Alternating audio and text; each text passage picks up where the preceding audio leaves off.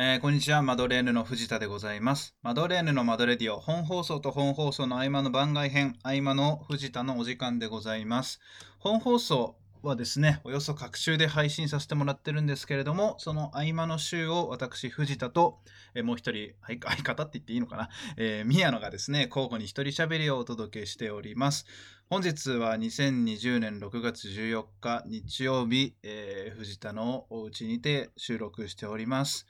えー昨日はですね、私、あの、今、まあ、ちょっとあんま大きい声では言えないんですけど、あの、とある台本を、えー書いてまして、で、まあ、世を忍ぶ仮の姿のカルガモ団地の台本ではないんですね。えーこんな僕に、まあなんかこう需要を見出していただいてですね、えーまあ、ちょっと別の団体さんっていう、団体さんって言ったらいいのかな？まあ、プロデュース公演みたいな感じに近いのかな？うん。えーまあ、お話をいただいてですね、まあ、そんな超大作とかではないんですけれども、台本を書いているところでございます。えー舞台ですね。えーまあ、どこまで言っていいのか、まあ、舞台の台本っていうぐらいは全然言って大丈夫だと思うんですけど。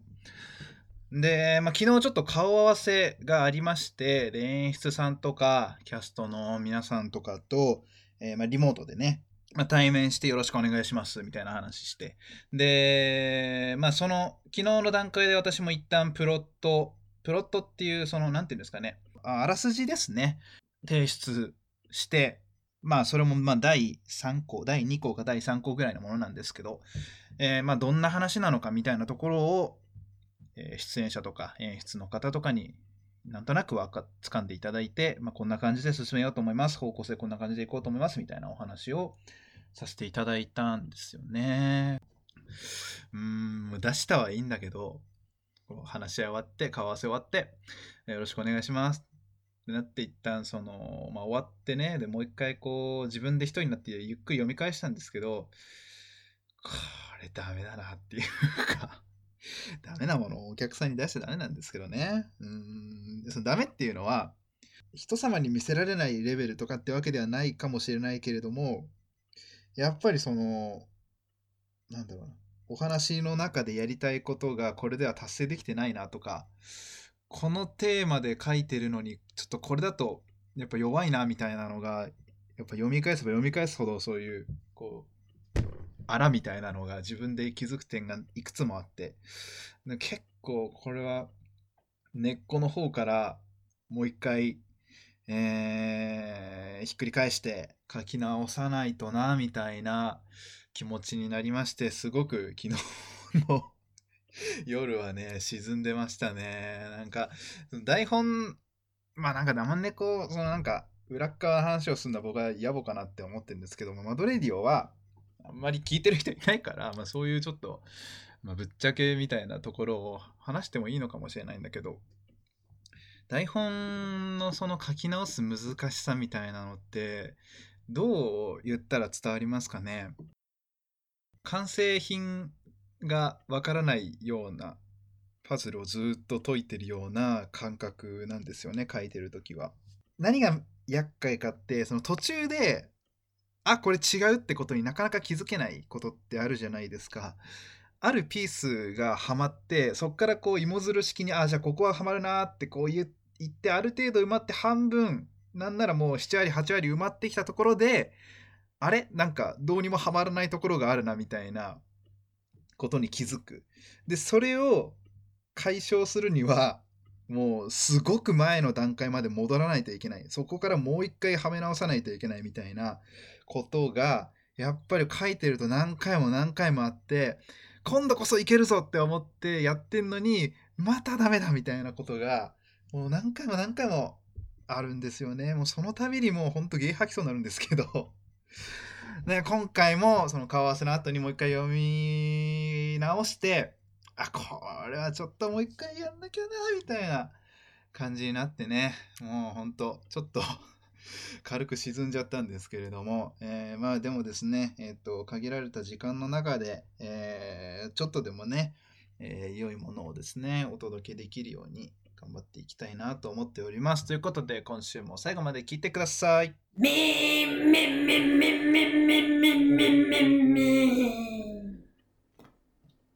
me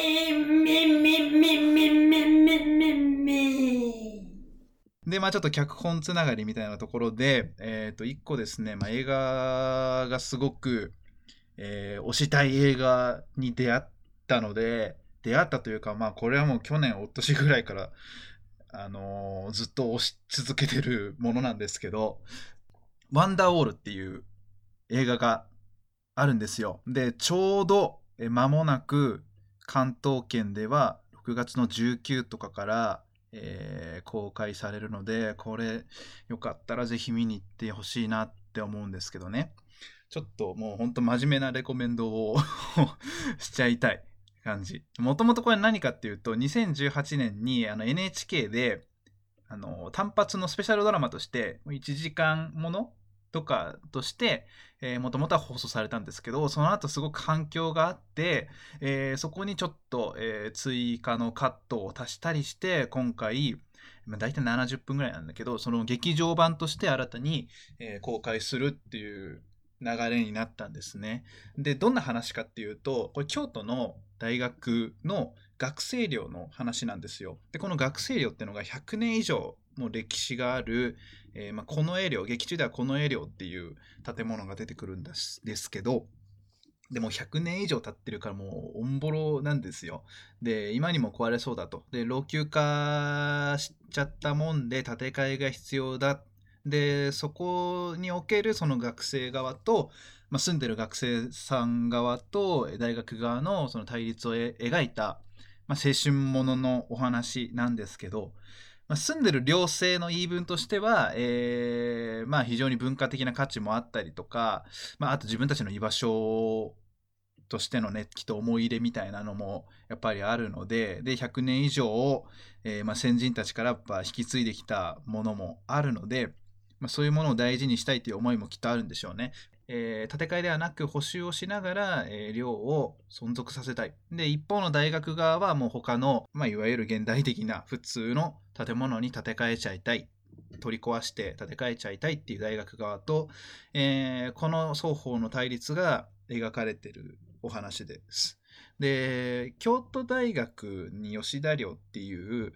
これも同じような、同じようなっていうか結局これがモデルになってるんじゃないかな。えー実際にその大学側とずっとその存続に関して議論が交わされていて、で、とうとうその大学側がちょっとその強硬的な姿勢を取ったんですかね。両性をこう追い出しにかかっているみたいな、えー問題が今も進行中で、きっとそれを題材にしてるんだろうなっていう。でね、僕は、なんで見つけたんだったかな？あのチラシとかね、潜在写真というかビジュアルみたいなのがすごくフィルム写真のすごい味わい深い潜在写真で、えーなんだこれはっていう風に見つけたのが、え2年くらい前でしたよね。これドラマ版を僕は初めて見た時はドラマ版で見たんですよ、NHK で。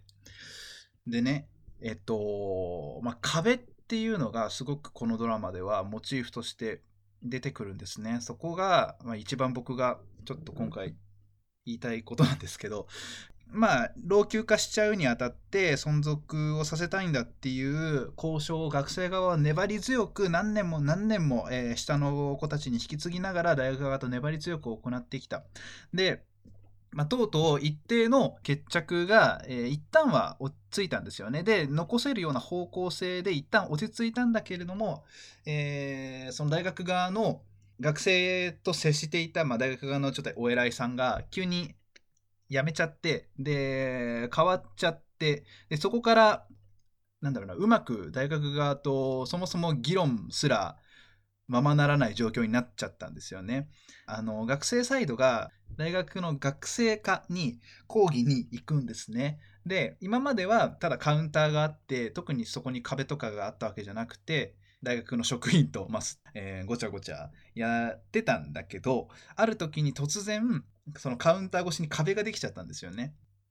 何か学生側が言いたいことがあって、大学側に主張しようと思っても、その壁越しにしか、えー大学の職員の人と話せなくなっちゃったんですよね。で、ある時に大学側から、あの、寮の人、学生は、まあ、何ヶ月以内とかに退去してくださいみたいなのが一方的に出され、で、それに抗議しに行こうと思うんだけれども、やっぱり壁越しにしか話せないし、担当者出してくださいって言っても、あの、担当者は今いないので、みたいな、あの、話、あなた方の話は聞けませんっていう、その一点張りみたいな状況になっちゃってっていう、なんていうんですかね、その、大きな力とか、理不尽なこととかに、あの、目の前にして、それを。で、そこに対して、こう、自分たちの無力さとかちっぽけさみたいなのを、もう、なんか、痛感させられるみたいなことって、あると思うんですよ。で、やっぱあとは壁がそのできたことによって、今まではなんとか踏ん張って対話はできてた。だけど、その対話すら、えーできなくなってしまった。うん、なんかその相手との分かり合えなさみたいなものがすごく僕は見てて苦しくなりましたね。もしかしたらもう議論の余地はない。僕らにはどうすることもできないっていう現実を受け入れなきゃいけないのかもしれないみたいなね。なんかそこをしかも黙ってじゃあその量がなくなっていくのを見てるしかないんだろうかみたいなその赤量感みたいなのが僕はすごくたまらなかったですね。ちょっと話がまたこれは種類違うかもしれないんですけど、えっ、と、早稲田で演劇やってる学生さんがいて、で、このコロナの騒ぎで、まあ演劇ができないことになっちゃって、で、その彼女たちは、1ヶ月、2ヶ月一生懸命練習して準備してきたのに、それが、まあ大学の施設で演劇をやるから、大学側もやっぱり、ね、それは大学側も立場あるじゃないですか。で、止めなきゃいけない。やってほしくない大学側としては、まあ、安全性というのもあるから、そのやっぱ立場もわかるんですよ。ただ、その、えーやめてください。公演は中止にしてください。えー施設は使わないでくださいっていうのが、実際のところはどうだったかわかんないんですけど、なんかほぼほぼメール一通とかでもう終わり、ダメっていう風な宣告をあの突きつけられて終わっちゃったっぽかったんですね、どうやら。で、やっぱそういう時に、やっぱ自分たちは、とはいえ、あの、学生だからとか、えー大学の施設を確かに使わせてもらってる身だから、えーそこに対して何か、なんだろう、歯向かうことは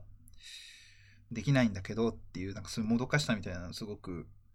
えーネットでね、つぶやいていたのを見て、なんかちょっとこれと少し重なるところがあるなって僕はすごく思いましたね。うん。なんかそういうメール一通、電話一本、なんか紙切れ一枚で、そういう、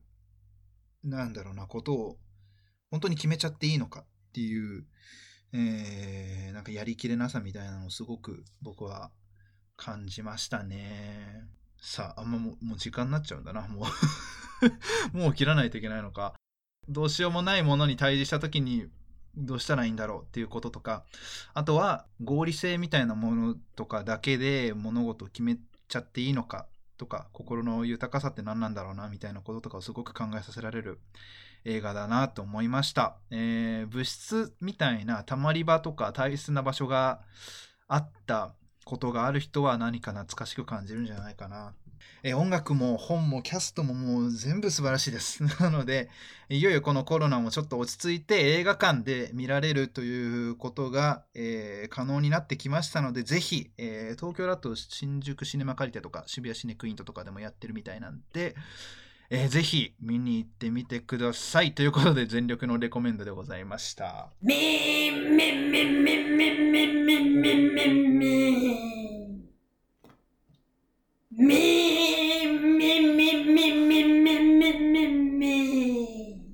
はい。じゃあもう終わります。えーっと、脚本はね、もう僕も頑張ります。で僕の脚本の先生はかつてね、週にプロット5本書いてたらしいですから、もうこんなんで弱音言ってられませんのでね、もうその域に達せるぐらいの人間に頑張ってなります。はい。マドレーヌのマドレディオでは皆様からのお便りを募集しております。Gmail の宛先は、マドレディオ 96-gmail.com。マドレディオのスペルはすべて小文字で MADORADIO、MADORADIO です。すべて小文字です。はい。コーナーへの投稿の場合は、懸命にコーナー名、今はですね、お悩み相談しかやってないので、まあ、お悩みとか、書いて送ってください。その他、番組の感想やマドレーヌの2人への質問、IQ サプリの問題なども大々大募集しております。番組公式ツイッターは、アットマークマドレディオ96です。SNS で SNS での感想投稿もほどほどにチェックしております。ハッシュタグマドレディオ、カタカナマドレディオをつけてご投稿ください。ラジオの前のあなたからのお便りお待ちしております。